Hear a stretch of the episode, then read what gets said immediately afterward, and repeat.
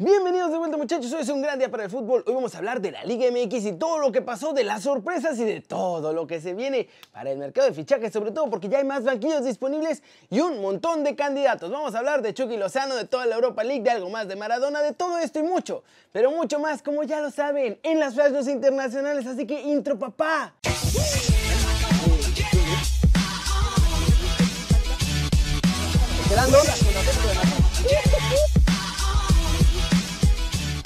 Arranquemos con lo que pasó en el Guardianes 2020 porque la cosa fue como yo me imaginaba y los equipos que jugaron el repechaje llegaron con más ritmo y sacaron mejores resultados, muchachos. Primero las Chivas. Con todo y fans en el Akron aprovecharon la localidad y con un golazo del Chicote Calderón, que además él mismo confesó que no sabía ni qué onda, pero pues dijo Ingesu, a ver si entra. Pues sí entró y terminaban ganando 1-0 al América. La ventaja es mínima para el partido en el Azteca, pero ojo, que si a los de Cuapita de la Bella los echan en cuartos va a ser un fracaso totototote para Miguel Herrera. En el segundo partido de la noche, el Puebla de todos nosotros, ya todos somos de la franja aquí muchachos, y sus aguacates del tamaño de todo el Cuauhtémoc dieron otra campanada impensable. El Puebla venció a León con anotación de Omar Fernández y un autogol de Andrés Mosquera. Ya después por los panzas verdes descontó Ángel Mena y con eso se van con un golecito de visitante, pero con la desventaja, obviamente. Eso sí, León ganando 1-0 en su casa estaría en semifinales. ¿Cómo la ven? Y por eso les preguntaba que qué creían de los equipos, que si los del repechaje iban a llegar mejor que los que estaban esperando, porque tantos días entre lo de la fecha FIFA y el repechaje de los otros, pues obviamente te saca de ritmo a los que están clasificados ya directos a la liguilla. Siguiente noticia, hablaremos de lo que viene para la liguilla, pero para los otros partidos, porque hay bajas en unos equipos que pueden afectar y un regreso que puede beneficiar. Y es que muchachos, el Canelo Angulo se ha convertido en pieza importante en Chivas, pero no va a poder acompañarlos en el Estadio Azteca ante el América. El jugador Chivas sufrió un desgarro en el aductor y eso no solo le costará el duelo de vuelta ante los de Cuapa, también dicen que pueden ser hasta dos semanas de inactividad para el futbolista. Por lo que en el caso de avanzar probablemente tampoco va a estar para las semifinales. Eso sí, parece que Vega y Macías ya están listos para volver y aunque en Chivas ni confirman, ni niegan, ni dicen nada para no alertar al rival, todo el mundo espera que jueguen. Por otro lado, en los Pumas les dije en la quiera exclusiva que iban a estar haciendo todo lo posible porque Talavera jugara los cuartos de final completitos. Y hasta el último minuto antes del partido van a tomar la decisión de si va de titular o se queda calentando la Vancomer, pues para no arriesgarlo. Y así es la cosa realmente, el portero ya viaja con los Pumas, está en la convocatoria universitaria y si logran poder hacerlo, lo van a alinear contra los Tuzos esta noche. ¿Cómo la ven? Y esto puede cambiar muchas cosas. Pero, ¿ustedes creen que realmente hace esta diferencia? Pumas parece que necesita bastante liderazgo de Talavera, pero en Chivas, díganme, ¿Es más importante el Canelo Angulo y su baja o que regrese la dupla de Vega y Macías? Y vamos con todo el lomito del mercado en México porque los entrenadores llegaron ya. Y llegaron bailando ricacha. A ver si los contratan. Y la Chofis cobra como si realmente fuera el Messi gordito. Carlos Morales dejó su participación en el primer equipo del Toluca y la directiva Escarlata decidirá el lunes al nuevo técnico. Ya entre los candidatos están regreso de Imán Questante, Memo Vázquez y Antonio Mohamed, que además se fue de rayados. El que ya está descartado es Juan Carlos Sorio. Y como les digo, es oficial, Mohamed ya dejó a los rayados, el turco se despidió de Monterrey después de caer eliminado en el repechaje y ya también hay candidatos. Los primeros ya los habíamos escuchado, Almeida, Nachito Ambriz y varios sueños guajiros más. A ver si no terminan los rayados con el regreso de Sergio Bueno o una de esas cosas que siempre nos sorprende la Liga MX. Antonio Valencia habló de su llegada a los Gallo Lácticos y dijo que lo siguiente. Sé mucho del fútbol mexicano, muchos compañeros han jugado aquí, me han contado que es un fútbol muy bueno, muy competitivo. Esperamos que nos vaya bien en el campeonato, que primeramente voy a pasar los exámenes y después hacer bien los entrenamientos y competir como se merecen. Miguel Herrera confirmó que en América no se va a ejercer la opción de compra del argentino de 23 añitos. Ojito, ojito que tiene 23 añitos. Santiago Cáceres, que termina su préstamo con el club en diciembre de este 2020. Y en todo caso, pues va a tener que regresar al Villarreal de España.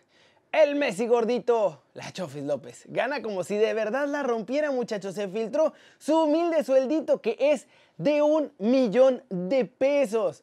Pues con eso, los clubes que me estaban interesados ya descartaron ficharlo porque ¿Por qué no inventen? Nadie le va a pagar eso a alguien que aparece más en las portadas de chismes que en la cancha, muchachos. Así de fácil. Lo que va a hacer Chivas, pues es mandarlo al MLS porque allá ya saben que creen que pueden rehabilitar a todo el mundo los gringos. ¿Cómo la ven? Ya van llegando los fichajes, la pasarela de entrenadores ya está, miren, a todo lo que da.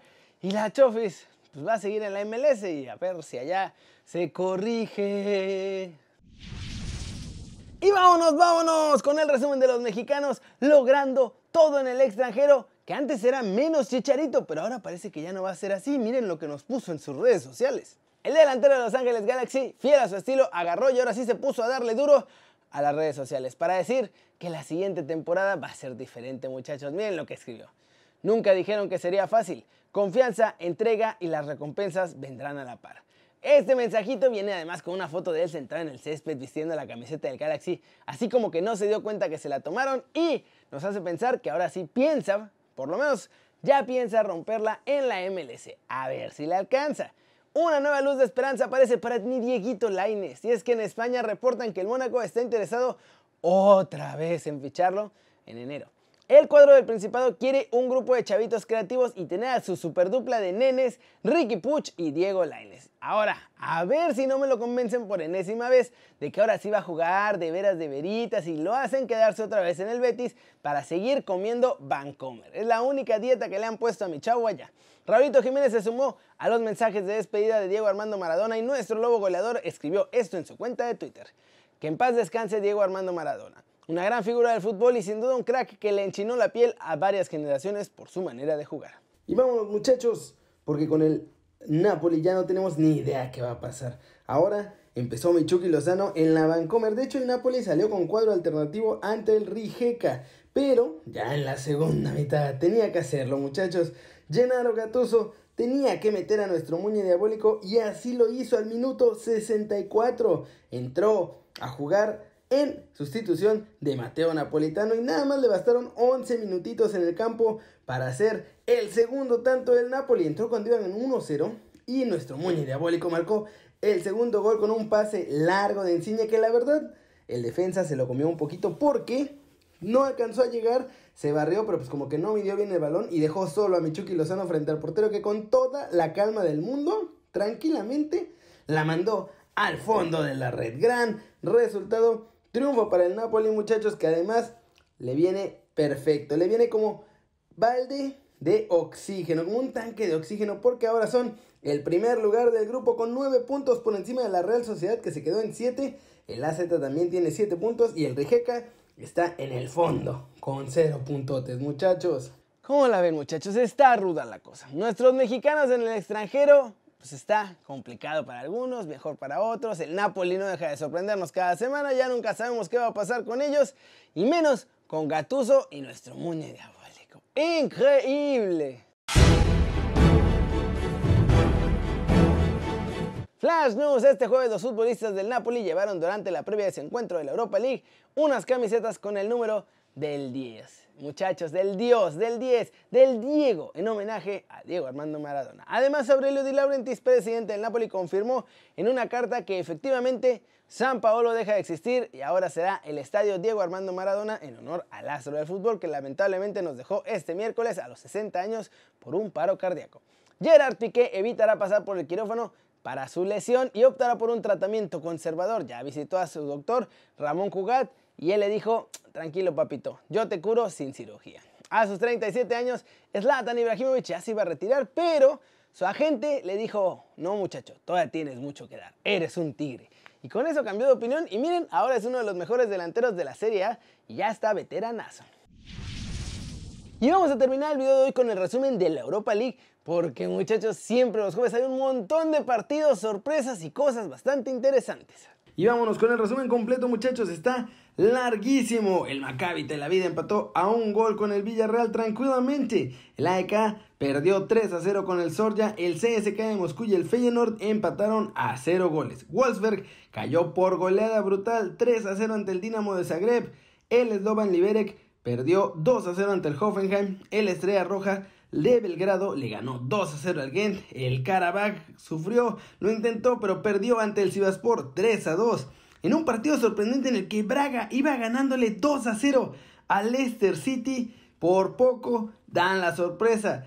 El cuadro de la Premier League, los Foxes vinieron de atrás, empataron el marcador, pero al 90 el Braga estaba ganando 3 a 2 y Bardi salvó a los Foxes en el 95 para dejar el marcador 3 a 3 y mantener el invicto de los Foxes en la Europa League. El Young Boys le ganó 1-0 al CSK de Sofía. El Lille y el Milan empataron un gol. Lille ya sabemos que no tiene a Pisuto registrado en esta competencia. El Lask perdió 2 a 0 ante el Antwerp. Arsenal le ganó 3-0. Con calma, tranquilo, sin problemas al molde FK. Nicolás Pepe marcó el primero al 50, Nelson al 55 y Balogun al 83 marcaron el tanto, o los tantos más bien, del triunfo. Sparta Praga le ganó 4-1 al Celtic.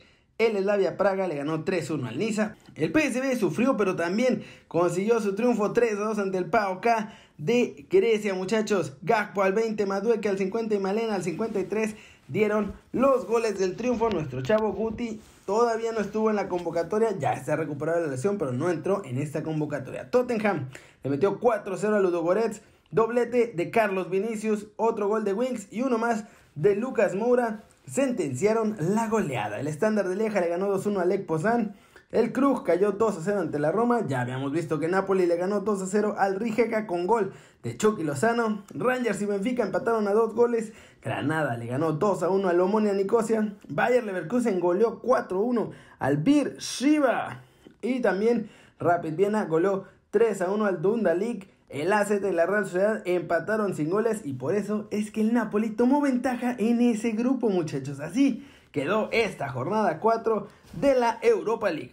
Uf, ¿cómo la ven? Bastante fútbol. ¿Qué partido les gustó más y qué resultado sobre todo les sorprendió más en esta jornada de la Europa League?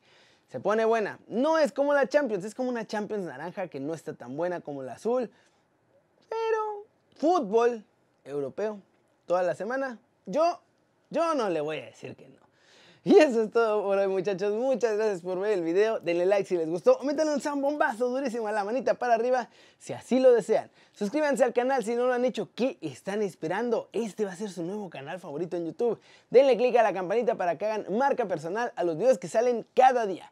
Yo soy Kerry y ustedes ya lo saben muchachos, siempre me da mucho gusto ver sus caras sonrientes, sanas y bien informadas. Y aquí nos vemos mañana muchachos, ya ya, se los juro, se los juro que ya mañana me vuelvo a corregir.